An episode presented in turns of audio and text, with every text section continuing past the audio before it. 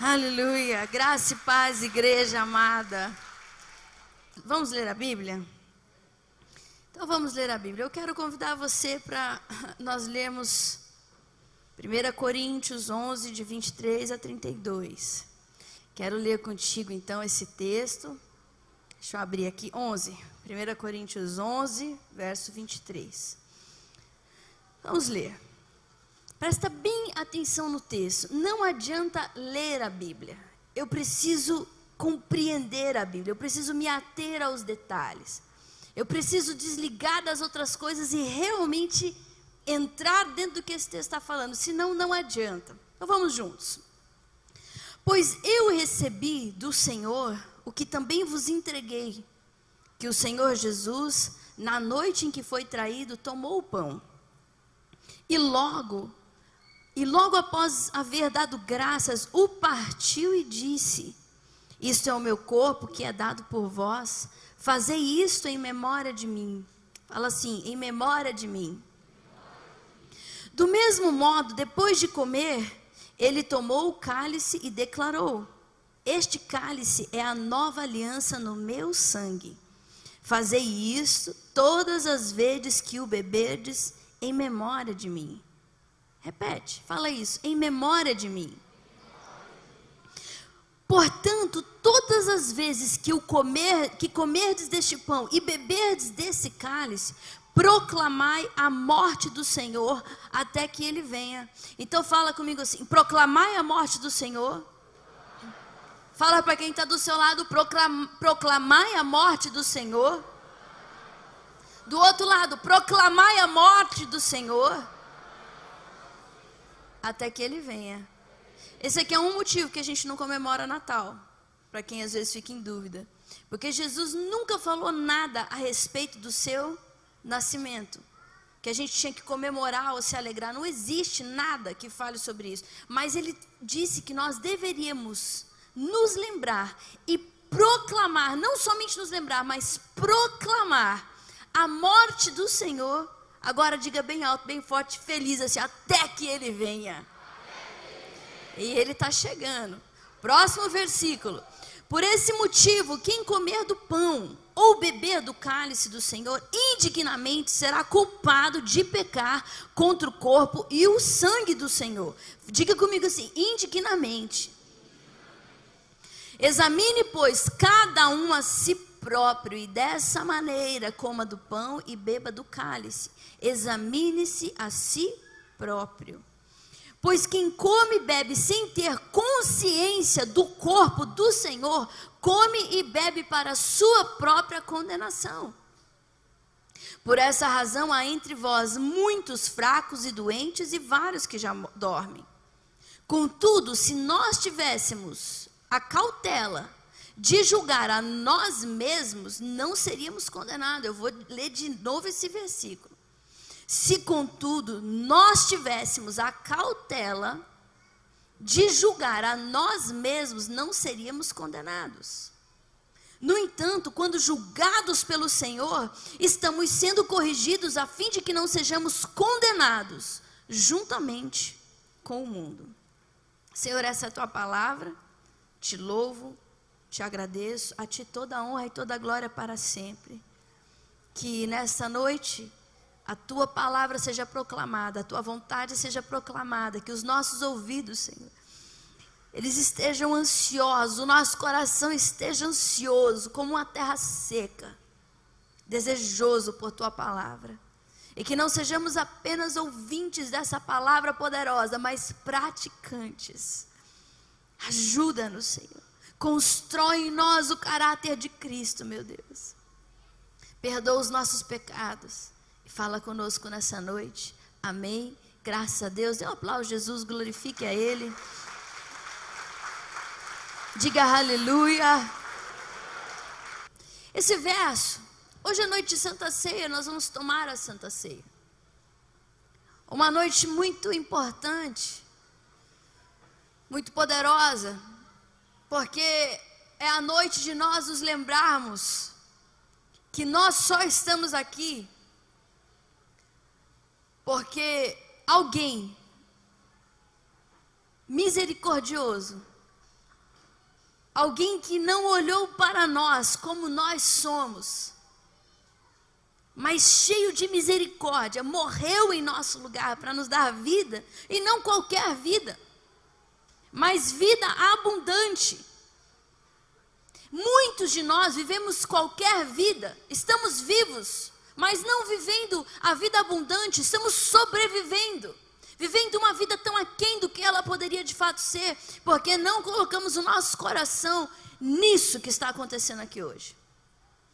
Jesus morreu para nos dar vida, uma vida poderosa, uma vida abundante, uma vida de poder, uma vida de comunhão com Ele mesmo com todas as aflições desse mundo presente, uma vida em que eu pudesse me relacionar com meu Criador, ser ouvida por Ele e Ele ser ouvido por mim, e juntos trabalharmos para que o reino dele se estabelecesse aqui na terra.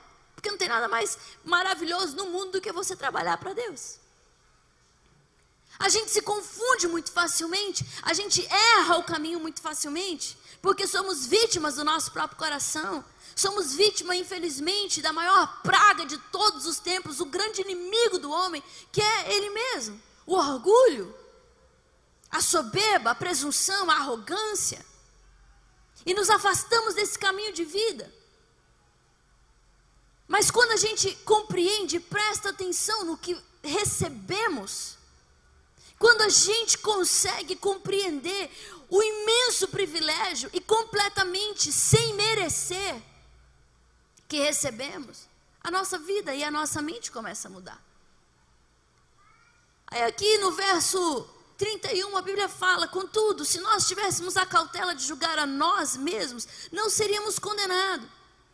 Condenados. Eu quero falar sobre isso nessa noite. Nós somos terríveis. A gente a gente tem a capacidade de julgar pessoas que nem conhecemos, que mal sabemos o nome. A gente bate o olho numa pessoa. E tem os que são mais silenciosos, que não falam, mas tem outros que falam. Mas nós julgamos todo mundo.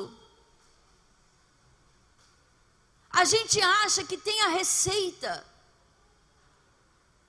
para que a vida daquela pessoa que está do nosso lado seja melhor. De tão arrogantes que somos. A gente acredita nisso. É aquela, aquele outro versículo. A gente não vê, a gente olha para o cisco que está no olho do nosso irmão, mas a gente não vê o argueiro que está no nosso olho. Porque nós temos essa incapacidade,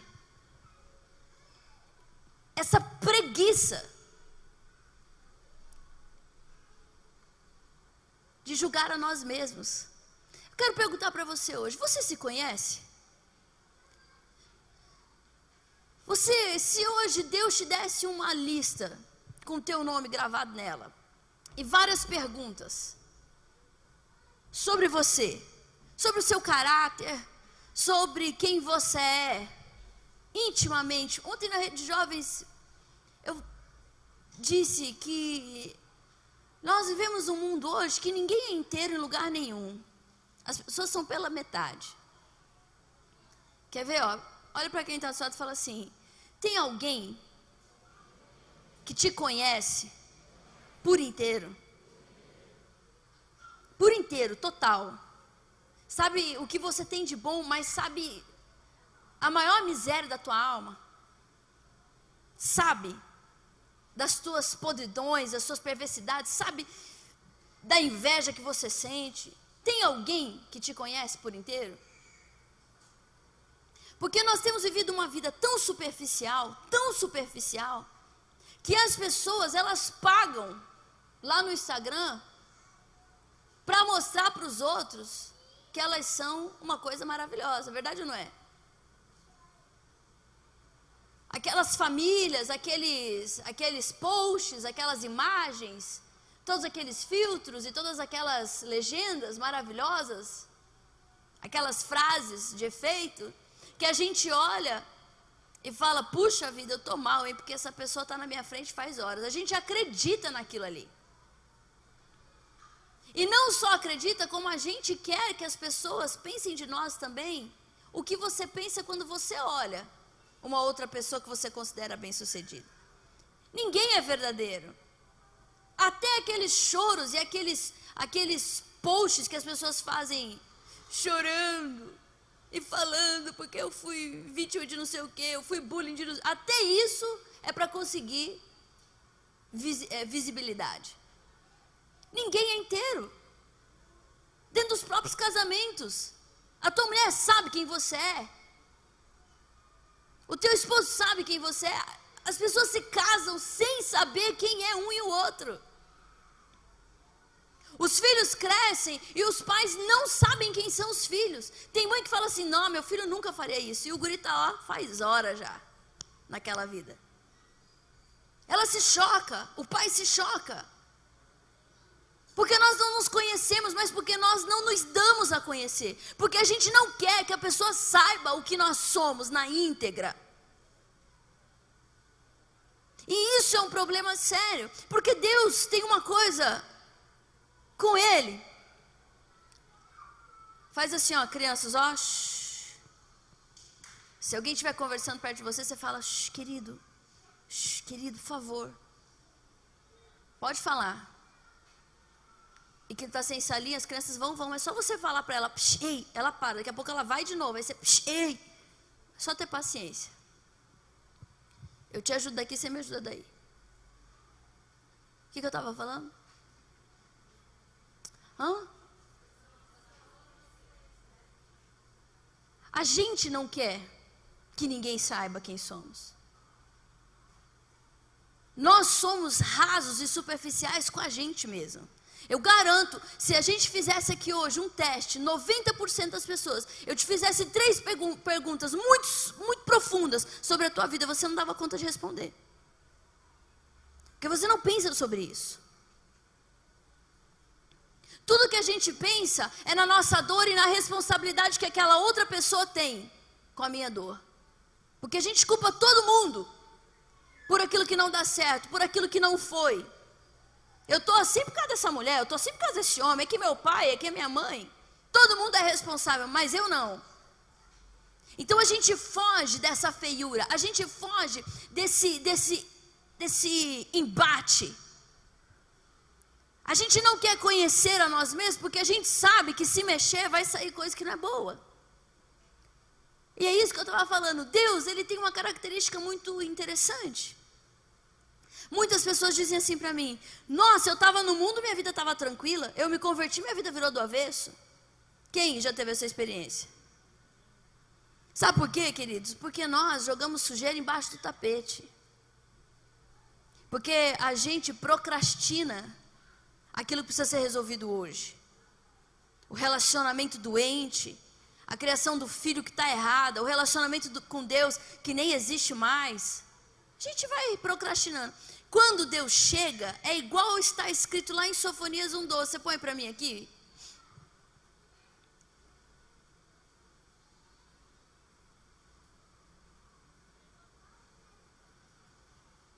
Sofonias 1,12 é 1,12.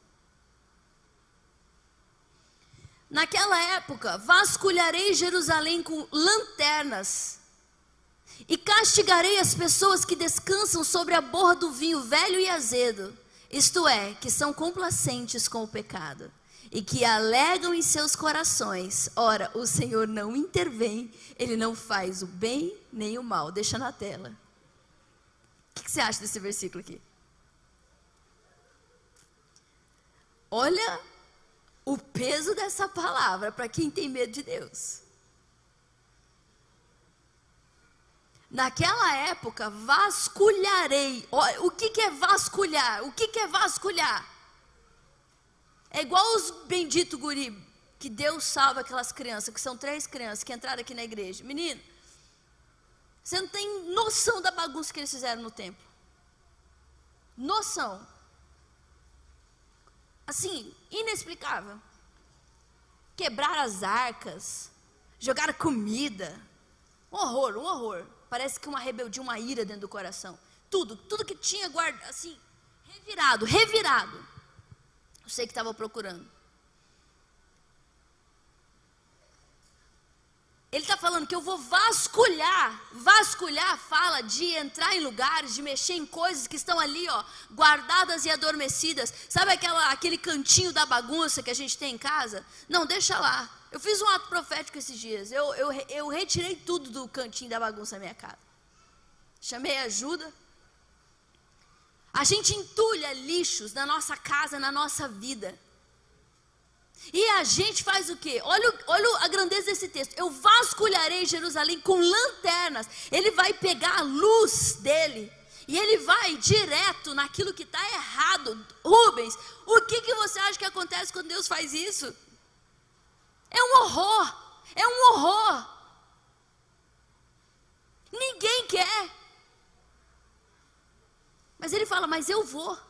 Eu vou vasculhar com a minha lanterna e eu vou alumiar essa bagunça. E aí ele diz: E eu castigarei todas as pessoas que descansam sobre a borra do vinho velho e azedo. É a mesma palavra lá em, em Jeremias 43, quando ele fala para Moabe. Você sabe o que é estar assentado acima da borra? De novo, faz assim, shh, senta na cadeira, crianças, para quieta. O vinho bom é o vinho que ele é virado de vasilha para vasilha, que ele é, ele é tirado dessa vasilha, desse odre, derramado no outro, derramado no outro. Quanto mais vezes um vinho é retirado de uma vasilha para outra, melhor esse vinho é, porque cada vez que ele fica parado, a borra dele desce lá embaixo. Eles chamam de fezes do vinho. Isso que fica ali. Então, por exemplo, vinho ruim, vinho barato, é vinho que ele não foi trocado de vasilha em vasilha, é um vinho que ficou ali. Ele tem muita borra. Ele tem muito cocô nele. E aí ele fala assim, ó, você ficou assentado, descansado sobre a borra do vinho. Você não quis ser trocado de vasilha em vasilha. Você não quis ser mexido. Você não quis ser transformado. Você não quis. Você deixou lá, o cheiro não alterou, o aroma não alterou. É um vinho barato que não serve para nada, só para dar uma bebedeira louca, porque dizem, eu não sei, mas que ressaca de vinho barato é a pior que existe no mundo, né? Meu pai e minha mãe falam isso, sempre falaram. Beberam muito, né? Minha mãe grávida de mim, viciada, ela não tinha dinheiro para comprar droga, ela, ela disse que comprava um, um, um galãozinho de vinho de 5 litros e, e passava a semana assim com aquilo. Eu vivia bêbada, pesava 37 quilos. Ela fala que é, o, é a coisa mais horrível, o, o, vinho barato. A Bíblia fala que essas pessoas, elas estão assentadas aí porque elas são complacentes com o pecado. Na verdade, elas querem aquela borra debaixo delas. Elas estão bem com aquela borra ali. Com aquele princípio que não é cumprido com aquele relacionamento que não é curado, com a minha atitude que permanece a mesma, comigo que recebo a repreensão vez após vez e não mudo, mas enrijeço o meu pescoço e não baixo a minha a minha serviço de nenhuma forma. Não importa quem fale comigo. Pelo contrário, a pessoa que ela não aceita a repreensão, ela tem ódio de quem a repreende. É o que a Bíblia fala. Repreende o tolo e você vai ver o que vai acontecer. Ele, ele vai se tornar contra você. Repreende o sábio e ele se tornará mais sábio. Aí ele diz: complacentes com o pecado. Quem aceita o pecado, vamos lá. E eu estou falando aqui, ó, de mamana caducano. É pastor, é apóstolo, é bispo, é homem de Deus, é profeta, é o cara que se converteu ontem, é o crente de 30 anos, de 20 anos, é tudo. Tem de tudo. As pessoas estão como se elas estivessem imunes Não, tá tudo bem, tá tudo bem, eu peco isso aqui, mas quem não peca? Ai, por favor. Agora vamos ser todo mundo santo. Para com essa mentira, ninguém é. É, também não é assim. Sabe por quê? Porque eles alegam em seus corações: o Senhor não intervém, Ele não faz nem bem nem mal. As pessoas confundem a misericórdia de Deus com Ele não fazer nada. Essa não foi a primeira vez que Jerusalém deu essa resposta para Deus. Porque a pessoa faz tudo errado a vida inteira. Nunca aconteceu nada de demais que ela não tenha aguentado no coro dela.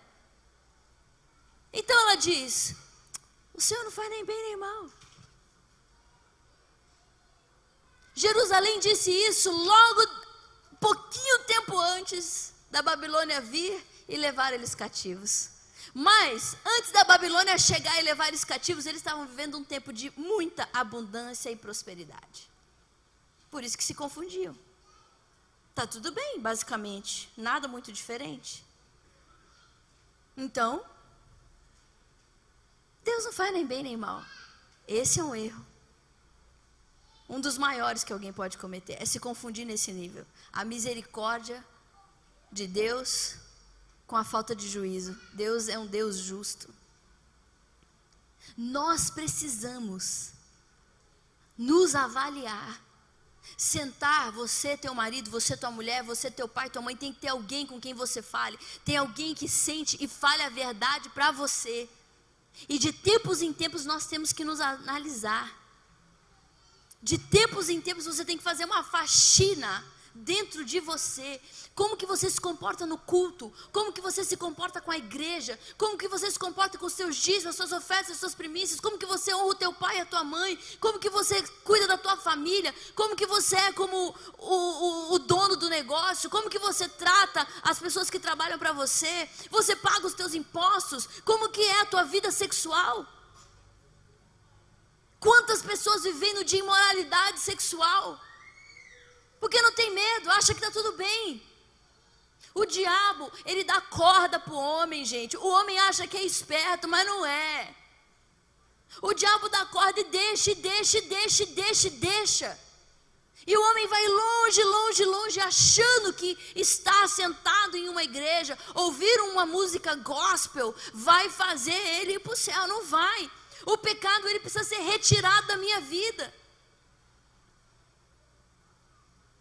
Eu sou uma pessoa viciada em pornografia, eu não posso ser. Eu não posso ser.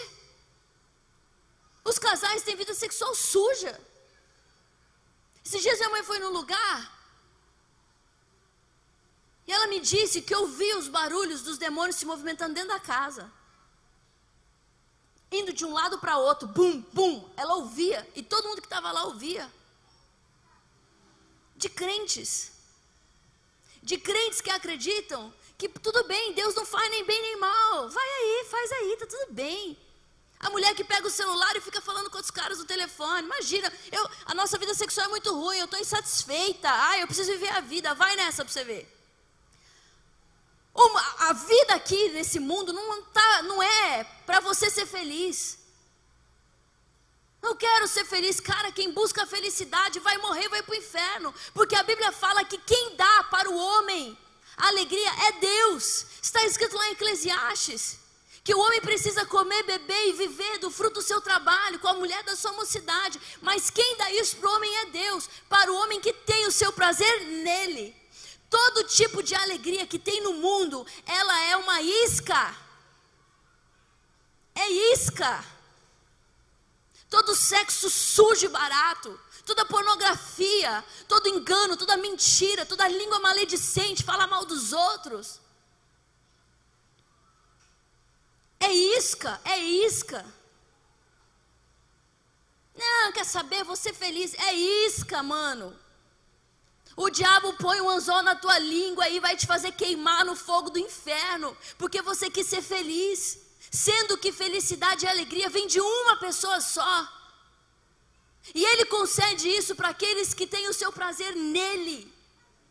Mas nós falamos o quê? Imagina, vou na igreja de novo, caramba, cinco dias de oração e de jejum. Sábado tem rede de jovens, já fui levar meu gurizinho na rede de crianças. O outro adolescente na rede de adolescentes. Ah, não, domingo. Ah, não, para aqui. Eu, antigamente eu ficava bravo com essas pessoas. Eu não fico mais. Eu falo, Deus, salva do inferno, Pai. Porque os dias vão ficar tão ruins. Porque o diabo está dentro da terra, ele está andando na terra, caminhando na terra. Doido para pegar quem ele pode, para pegar as crianças. E tem gente dormindo, achando que a mesa de Deus é enfada e a canseira. As pessoas estão achando que estão dando algo para Deus, que vem trazer um dízimo. Ai, meu dízimo hoje é 10 mil reais. Nossa, olha, alguém por favor. Me aplauda, 10 mil reais de dízimo, por favor, hein? Ah, coitado, você só tem 100 mil reais? Porque Deus te deu. Mas a cabeça da pessoa funciona não, ela acha que é dela. Eu ajudei um pobre hoje. Alguém me filma aqui, faz um stories para mim, por favor. As pessoas estão desse jeito.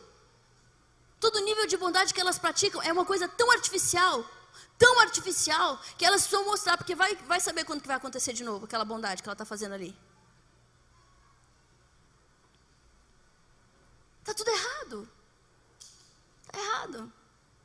Os pais não amam os filhos. Porque se você amasse, porque se a gente amasse, as pessoas amassem, eles não enfiavam os demônios dentro da casa. As crianças tudo endemoniadas por causa de quê? Os pecados, os pecados. Tem gente que não gosta, tem gente que detesta. Né? Essa não é palavra de domingo. Você, pastor, você tinha que ser uma pessoa mais leve. Mas eu fico pensando, e se Jesus voltar amanhã? Tem gente que não vai. Não vai, porque está fazendo isso aqui. E porque se perceber que tem uma lanterna vindo na direção, chuta, amaldiçoa, que vem com lanterna para me vasculhar nada. A vida é minha, eu faço o que eu quiser. Deus sai. Ele não entra. A arrogância, o orgulho, está levando as pessoas para uma eternidade sem Cristo. Morrer para ir para a glória é lucro, morrer para ir para o inferno é, meu Deus, é a pior desgraça que alguém pode enfrentar, porque é eterno. E você não sabe se você vai estar vivo amanhã. Tanta gente morrendo, tanta gente sendo levada. Todo tipo de pessoas.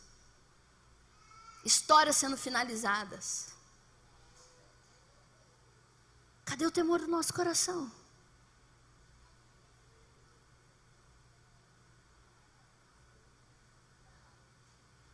Vai ter um dia ainda, antes de Jesus voltar, que as pessoas vão implorar para entrar dentro de uma igreja.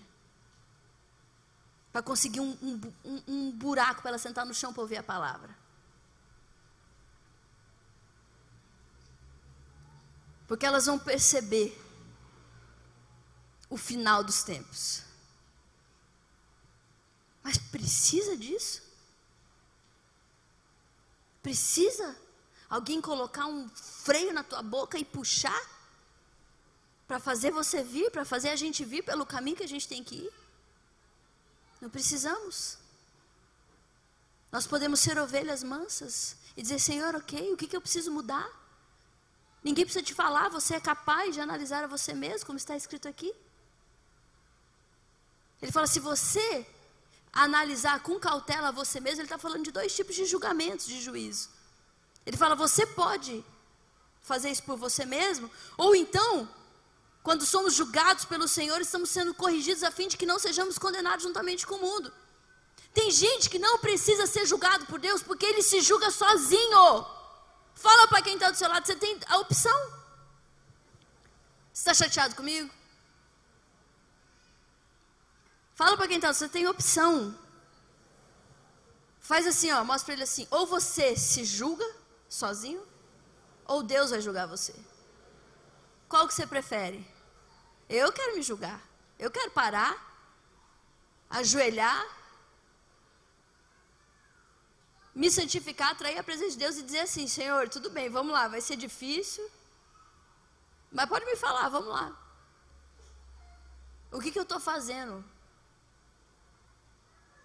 Que está me levando para um caminho oposto ao teu caminho, me ajuda. Ele fala. Olha para quem está do seu lado e diga assim: Deus fala. Sabe onde está escrito que ele fala? Lá em Hebreus, Hebreus 10, Hebreus 11. Diga assim: cuidado. Não, o versículo diz assim. Começa dizendo: cuidado. Ele fala. E tem gente que diz assim: Deus não fala, mas você tinha que ter coragem de dizer assim: Deus não fala o que eu Quero. Aí, aí você tem razão. Deus é confrontativo, ele não tem preguiça, Márcia. Ele não tem preguiça. Quem é que tem preguiça de educar filho? Uh! É gostoso, é fácil educar criança? Mano, quantas vezes você fala a mesma coisa? Quantas vezes? Levanta, escova o seu dente, criatura, lava o rosto. Tome um banho, pega a sua tarefa, vamos fazer a tarefa, já fez a tarefa? Arruma seu guarda-roupa, faz a sua cama, senta para comer hora do almoço, a comida vai ficar fria, vem logo, caramba, já chamei três vezes. Quantas vezes a semana você fala isso? Aí você acabou de mandar escovar o dente. Quando o guri chega perto de você, o que, que você pergunta? Você escovou o dente? E na maioria das vezes, o que, que ele te responde? Ah, esqueci. Ai, volta lá. Dá trabalho. Tem gente que não gosta. Tem gente que tem preguiça porque é egoísta demais, porque é miserável demais, sabe dar nada para ninguém. Tem dó até de dinheiro, quem dirá de tempo. Ao contrário de nós, Deus me impressiona. Deus me impressiona, Scarlett. Sabe por quê? Ele não tem preguiça. Comigo, pelo menos, é vez após vez. Fala, fala. Eu me arrependo. Daqui a pouco eu fiz de novo. Ele fala de novo. Eu me arrependo. Ele fala. Daqui a pouco ele fala mais duro. Daqui a pouco dói. Mas ele não desiste. Deus vem para o embate, se você quiser, ele vem. Ele vem e fala tete a tete contigo. Quer que eu te arrumo? Quer que eu te conserto? Quer que eu te faça prestar? Então vamos. Só que quem entra nisso não tem como sair. Mas nunca vi ninguém chegar ao fim disso aí e se arrepender. Mas tem muita gente frouxa que prefere viver uma vida só segundo a minha vontade, o que eu acho, o que eu penso, falo o que eu quero, vivo do jeito que eu quero. Mas eu vou na igreja. Prefere. Vai se decepcionar com o final. Não tem como ter as duas coisas. Nós podemos julgar a nós mesmos. Eu queria hoje te atrair para essa vontade, sabe? Eu queria que o Senhor derramasse unção hoje, te dar uma vontade no teu coração de você dizer assim: tu tá, tu tá. Então eu vou, eu vou, meu Deus, eu vou. Ai, chega a dar medo, dá desespero, mas você ajoelha lá e fala: então tá bom. Fala para mim. Quem que eu sou? Quem que eu sou hoje? O que te desagrada? Qual é o meu mau cheiro? me derruba para outra vasilha. Eu não quero ficar sentado em cima dessa borra. Eu não quero ser complacente com os meus pecados, com as minhas imoralidades, com a minha sujeira, com a minha língua, com tanto que eu sou ridículo, com tanto que eu sou falso, com tanto que eu sou superficial. E aí você tem que ter coragem de falar. Com tanto que eu sou egoísta, com tanto que eu amo as coisas. Eu consigo amar um sofá, um tapete, não consigo amar uma criança. Eu consigo passar cinco horas no celular, mas ficar uma hora com meu filho é um ar, meu Deus. É uma canseira sem fim. Porque eu sou egoísta. Porque eu sou, eu sou um pai medíocre. Porque eu sou uma mãe preguiçosa. Eu sou. Aí, quando isso acontece, o Espírito Santo vem, é uma coisa tão poderosa, tão poderosa. Ele vem te convencer e você vai falando, e ele vem te convencendo, mas ao mesmo tempo ele vem te curando e te capacitando para você vencer você mesmo. Ele te capacita para você sair daquele quarto e vencer quem você é. Ele te coloca de pé. Ele não faz assim, não. Vai lá então, ô, seu. Seu boca aberta. Vamos ver se você dá conta agora. Ele não é assim, não. Ele fala: agora levanta. Agora levanta. Vem cá me dar um abraço. É igual meu pai fazia. Se você for um bom pai, você vai criar um filho que vai amar Deus e não vai ter problema com Deus. Se você falhar com teu filho, principalmente você que é pai, você vai estragar o relacionamento do teu filho com Deus antes dele crescer. Meu pai corrigia, corrigia todos nós. Geralmente, quando um era corrigido, todo mundo era. E ele chamava, ele sentava na ponta da cama, ele lia um texto bíblico. Ele nos confrontava. Meu pai me confrontou muito durante toda a minha vida. Quando precisava, ele dava duas lambadas, três lambadas, às vezes cinco, na bunda e na coxa só. Ele tinha uma destreza para fazer isso que era impressionante. O bracinho que ele segurava, a cintada. Até disso eu gosto de lembrar. Ele falava assim: se você fizer errado, você vai perder o céu. Você quer perder o céu? Não, pai. Então seja humilde. Senta ali e pensa em tudo isso aqui que a gente conversou. Aí a gente ia lá no canto e ficava pensando. Daqui a pouco ele chamava. Dava uns 10, 15 minutos, ele chamava. Olhava nos nossos olhos. Falava assim: O papai te ama. Ninguém te ama mais do que eu. Meu pai sempre falou isso. Ninguém te ama mais do que eu. E é por isso que eu te corrijo. E eu vou te corrigir sempre que precisar. Porque você vai para o céu. Abraçava, beijava e falava: dá um beijo no papai fala que me ama. A gente beijava, falava que amava. Ele quebrava o nosso orgulho, né, quando ele fazia isso. E pronto. Tenho problema com Deus me dar umas lambadas. Eu fico feliz. Eu, eu gosto quando ele me corrige. Eu me sinto, eu me sinto privilegiada de um Deus igual o meu, tão maravilhoso, olhar para essa criatura aqui e vir dizer para mim: você está orgulhosa. Fecha sua boca, vai lá e pede perdão. Esses dias eu fiz uma coisa feia. Aí fui, fui corrigida, não gostei, porque achei que eu estava com a razão, mas no final eu pedi perdão. Eu sou ruim, mas, mas eu, me, eu me entorto. Pedi perdão. O orgulho não pode vencer. O, orgulho não pode dormir no teu coração de uma noite para outra. Senão ele pensa que é a casa dele. Você pode até ter uma atitude errada, mas você tem que se arrepender e se livrar dele. Porque se dormir dentro de você, pronto, acha que é, é a casa dele. Só que quem que faz isso? Eu. Ninguém pode julgar você. É você mesmo. É você mesmo. Se não for você mesmo, vai chegar um dia que ele se levanta para te julgar. Vem com a lanternona, vasculha tudinho você, te põe do avesso, te põe pelado, te expõe. Para te tirar da tua borra e para mostrar que ele faz sim, bem e mal.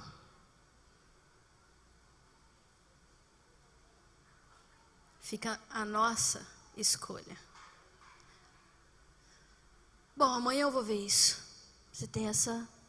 Você pode procrastinar também. Ou hoje. Ou hoje. Vida de gente orgulhosa é difícil. Senta direito na cadeira, olha aqui, dá uma respirada funda. Quantas vezes você reclamou esse ano que a tua vida é difícil? Quantas vezes? Quantas vezes você culpou o presidente, o prefeito, o governador, os vereadores, a tua mãe, o teu, todo mundo. Porque a tua vida é difícil, porque alguma coisa não aconteceu, porque toda porta que você bate parece que ela está emperrada. Fala para quem está do seu lado assim: todo orgulhoso tem uma vida difícil. O orgulho emperra tudo. O orgulho emperra tudo, estraga relacionamentos e destrói famílias. Eu preciso me vestir de humildade. Eu preciso me vestir de humildade. Eu preciso me vestir de humildade dentro do meu casamento, da minha família. Olha para mim, deixa eu te dizer uma coisa. Sabe por que, que a vida de crente é ferrada? Sabe por que, que as pessoas detestam crentes? Porque crente geralmente, aí, né, não sei qual que é a proporção, mas a maioria tem uma super preocupação com a imagem. Bateu a porta, saiu para fora, eu sou crente. Bateu uma mensagem ali de ânimo para as pessoas. Fala para as pessoas: olha, Deus vai fazer isso, isso na sua vida, mas em casa é o capeta. O resultado dentro de casa é catastrófico, é trágico. Nada funciona. Eu quero dizer uma coisa para você. Você não é crente, se isso é verdade na sua vida. Tem alguma coisa errada e ela precisa ser consertada. Só que isso demanda humildade. Hoje eu falei para as minhas discípulas, sentadas na mesa, eu falei: olha, não importa onde vocês cheguem, não importa o nível, nunca deixa de pedir ajuda. Eu tenho visto gente estourada, arrebentada, que não precisava disso. Porque não tem coragem de dizer, eu estou com um problema no meu casamento, eu sou imoral, eu estou com um problema aqui porque, olha, isso, isso aconteceu. Chama aqui, vamos reunir aqui, cadê os, os presbíteros? Cadê as pessoas que vão poder me ajudar? Vamos então, bora. Vamos consertar esse negócio. Se expõe, pede ajuda. Não, eu, eu dou conta. Não dá. A gente precisa ser humilde. É um princípio. É um princípio. Eu vou falar da minha vida para uma pessoa pecadora igual eu? É, é. Acertou na mosca, miserável. É isso aí mesmo. Entendeu? Porque é princípio de Deus, é assim que ele trabalha. Deus não gosta de gente isolada. Todo isolado, está escrito lá em Provérbios 2: todo isolado ele se isola porque ele quer fazer a vontade dele. Vai se dar mal. Estou te dando vários conselhos de vida hoje que eu trago para a minha vida. Poxa, você é uma profeta muito pesada. É desse jeito que eu prego para mim. É desse jeito que eu vivo. Eu tenho temor de Deus. Eu tenho desespero de Deus chegar e falar assim: não estou gostando de você. Está tudo errado. Então eu posso arrumar antes. Olha para os teus filhos, senta com os teus filhos, olha no olhinho dos bichinhos, vê se tem alguma coisa errada. Vê se está precisando de alguma coisa, vê se a tua casa não é uma bagunça, um inferno emocional. Fala com os teus filhos. Não seja emocionalmente indisponível. Seja disponível. Eu estou triste, pai.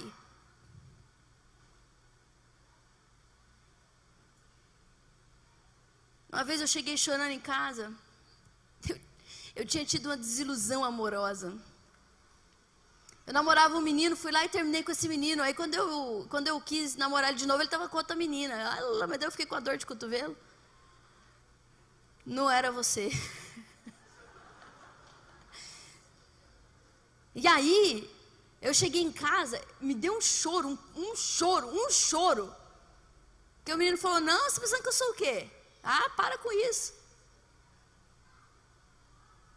eu falei, meu Deus do céu, fiquei sem um namorado, né? Que vergonha, que tristeza, que derrota. Meu pai estava feliz, que ele não queria nem a pau. Mas eu desci do carro e eu achei que estava todo mundo dormindo. E aí eu cheguei assim em casa, eu já era moça, num pranto. E ele, mas ele estava sozinho em casa. Porque ele deitou para assistir uma televisão e ele dormiu, adormeceu. Ele dormia muito assistindo televisão. E ele ouviu meu choro, ele correu me abraçou, me pôs no colo e falou assim: Filha, o que foi? Quem fez alguma coisa para você? O que está acontecendo? Eu falei: Não, não, é, é, é, é, é um problema. Eu terminei lá o um namoro, não, não sei o quê. Aí ele falou assim para mim: Filha, você não é mais virgem? Conta para o papai. Você está se sentindo culpada? Eu te perdoo. O papai te perdoa. Fala para o papai o que, que aconteceu, não importa. Você pode falar qualquer coisa para mim sobre você. Eu amo você, fala para o papai. Eu falei, não, pai, eu sou virgem, não foi isso que aconteceu. Ele me abraçou. Ele falou, vai passar. Emocionalmente disponível. Tem gente que fala assim, meu pai era muito seco, então eu sou assim mesmo. Que derrota copiando a coisa errada. Isso é ser burro duas vezes. Você tem que pegar o que estava errado e fazer exatamente a rota oposta. Entende? Apanhei muito. Rebenta o moleque na porrada quando faz uma coisa errada. Que feio. Tô nervoso hoje, ninguém fala comigo. E as crianças ficam tudo com medo assim. Que feio. Aquela mãe indisponível, vive nervosa, vive gritando. Que bagunça! Que não sei o quê, tô cansada. Emocionalmente indisponível. A minha mãe, a minha mãe é tão maravilhosa, minha mãe conhece a minha voz no telefone. Ela liga para mim, às vezes ela fala assim: tá triste? Eu falo, não. Tá assim. O que, que aconteceu? Eu falo, não, não aconteceu nada, mulher, tô bem, tô boa. Ah, fala. Aí às vezes eu falo, vou falar nada, a bicha está resolvendo o problema de metade do mundo aí. Hoje ela está exausta. A gente fala para quem está do seu lado assim: não seja emocionalmente indisponível. Não seja a cópia de quem errou contigo. Se recusa. Se recusa a ser a cópia de quem errou contigo. Meu pai foi um pai ausente, um péssimo marido. Você vai ser um bom. Você vai ser um bom pai. Você vai ser uma boa mãe. Você vai ser uma boa esposa. Você vai ser o crente mais verdadeiro que existe. Porque você vai fazer uma rota oposta e não copiar os erros. Porque você vai investigar você mesmo. Porque você vai sair daqui você vai olhar para você mesmo. Isso causa grande tristeza. Isso causa uma comoção dentro de nós. Pessoas superficiais, elas nunca se importam muito com nada. Ah, elas são indiferentes. Sim, não, tá tudo bem. Quem entra dentro desse processo de olhar para si mesmo, ela entra num, num estágio de tristeza profunda. O coração dói. Porque ela não quer ser aquilo que ela entendeu que ela é. E aí ela começa a procurar maneiras de ouvir Deus falar para ela como que ela vai fazer para sair daquilo ali que ela está acostumada a ser. E Deus gosta disso. Ele vem para dizer, então vem aqui que eu vou te ensinar o caminho. Está escrito lá em Isaías. Está escrito lá em Salmo 119 que ele nos ensinará o caminho. Não se conforme com uma vida medíocre. Não se conforme em seus filhos estarem todos lascados emocionalmente e você não faz nada. Não se conforme com o teu casamento ser doente e você não faz nada. Não se conforme com a tua vida com Deus ser esfriada e você não faz nada. Não se conforme se você olha para você e vê que embaixo de você está sujo de cocô, de borra, de fezes, de vinho azedo e velho. Eu não vou fazer isso. Eu não vou fazer isso, custe o que custar. Eu vou me levantar disso aqui. Eu vou me derrubar em outra vasilha. Eu vou fazer, eu vou fazer, porque está escrito aqui que você vai fazer. Se coloque em pé, igreja amada.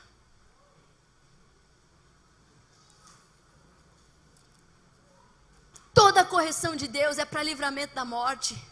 Está escrito. Se você está muito tempo sem ser corrigido por Deus, meu Deus, fique preocupado, tem alguma coisa errada contigo. Eu li esses dias uma frase de um pastor muito de Deus e aquilo moveu meu coração. Ele disse assim: a pior coisa que pode acontecer a uma pessoa é quando Deus diz para ela que se faça a tua vontade. Escuta o que eu vou te dizer. Você pode achar que eu estou errada. Eu não estou porque tem aqui na Bíblia. Tem gente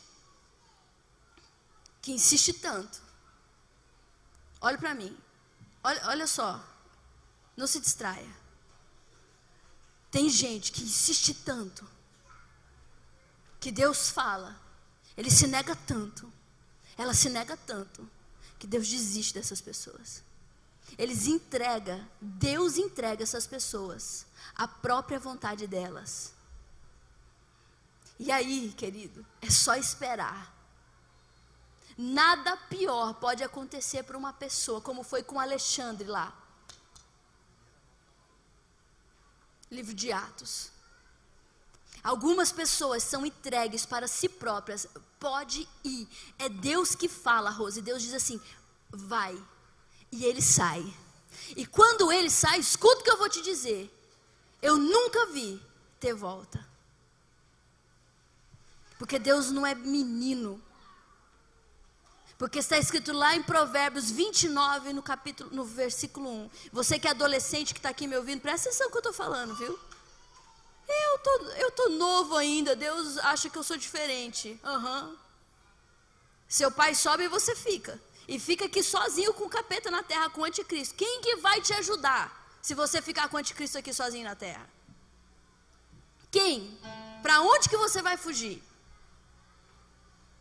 Porque a Bíblia fala que o dia, nesse dia, as pessoas vão tentar se esconder nas cavernas, nos montes, igual os Afeganistão, no Afeganistão. Você viu aquilo ou não viu? O povo correndo para tentar passar para o outro país. E os outros países não recebem mais eles. Eles sobem aquela montanha para tentar correr. É uma prévia do que vai ser. quando o anticristo inaugurar o tempo dele na terra. Os crentes vão se desesperar. Não vão conseguir se esconder. Imagina você com 13 anos, 14 anos aí se achando o dono da, da da vida, né? Que manda o pai para aquele lugar, que manda a mãe para não sei onde, que bate a porta do quarto, pá, tô nervoso. Imagina você bonitão, valente, sozinho aqui, na garra do anticristo. O que, que você faz? Tem um adolescente do seu lado e fala assim: e aí, quem, quem poderá te salvar? Eu passei minha vida temendo isso, a minha adolescência. Eu olhava para o céu e falava: Meu Deus. Menininho na escola pedia para ficar, para não sei o quê. Eu falava: Meu Deus, vai que Jesus volta na hora. Eu tô lascada, não vou. Vontade a gente tem, mas e aí? É uma ou outra, é uma coisa ou outra. Ninguém pode ter as duas, viu? A gente tem que escolher. Lá em Provérbios 29, 1, está escrito assim: Põe para mim aqui, ó, para todo mundo ler. Que às vezes eu acho que as pessoas, eu acho não, as pessoas não leem a Bíblia e elas não sabem o que está escrito. Provérbios 29, 1. Esse aqui é Sofonias 1,12. Se você quiser ler na tua casa, colocar lá no teu espelho. 1,12. Não, 29, 1. Provérbios 29, 1. Lê para mim, igreja, no 3. 1, 2, 3.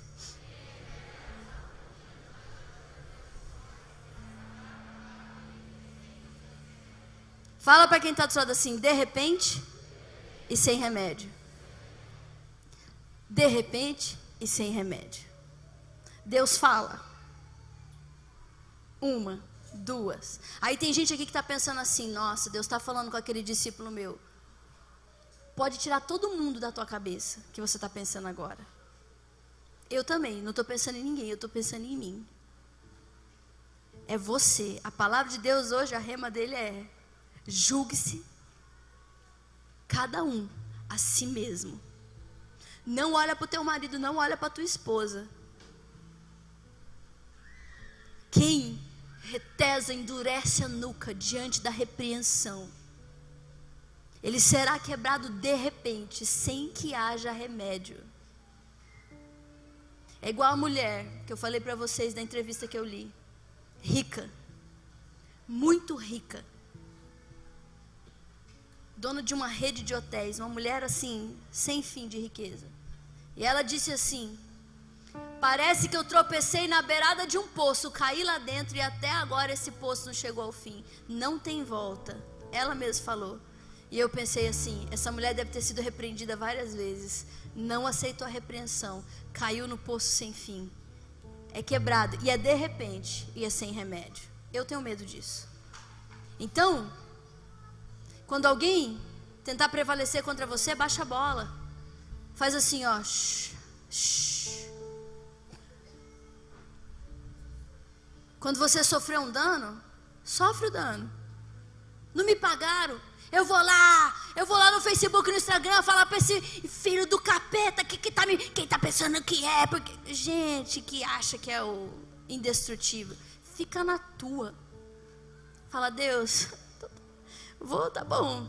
O senhor que sabe, eu vou ficar aqui. O senhor que sabe. Vou baixar minha bola. Entendeu, GG? A gente não pode ser metido. A gente não pode ser boca dura. Você tem que falar com a sua mulher como se ela fosse a, a rainha da Inglaterra. Se alguém levantar a voz para a rainha da Inglaterra, é preso na hora. Você tem que olhar para tua mulher e entender que ela é o presente mais magnífico que Deus te deu. Está escrito. Que o homem pode alcançar muitas riquezas, mas uma esposa só Deus concede para ele. Se a tua mulher está infeliz, você é um pobre homem. Pastora, você não conhece essa jararaca. Se o teu marido não cresce, não melhora, não vai para cima, você é mesmo a jararaca. Porque todo homem que casa com uma mulher ruim, ele para, ele vai para baixo, ele piora. Uma boa mulher ela dá para o homem sustentação e ele consegue crescer. Tem homem que tem uma princesa do lado, que tem uma joia rara do lado. Ele nunca foi tão bom na vida dele como ele é do lado dela, mas ainda assim, ele não compreende isso. Os teus filhos têm que ficarem felizes quando ouvem os teus passos chegando em casa. Não ter medo, raiva, se esconder no quarto. Ser marido tem que chegar em casa com, igual eu falo sempre, eu falo, passa ali, compra um frango, poxa. Compra umas bananas. Entendeu? Tô duro, tô quebrado. É porque não oferta, porque não dizima, porque não cumpre princípio. Cumpre princípio pra você ver. Passa lá, compra um franguinho, compra umas bananas para as crianças, compra uns pãozinhos francês, gasta lá 15 reais. Falou, ó, vamos comer aqui hoje? Um franguinho fritinho com pãozinho? Delícia, papai, banana, vamos? Aí tem gente que vive assim.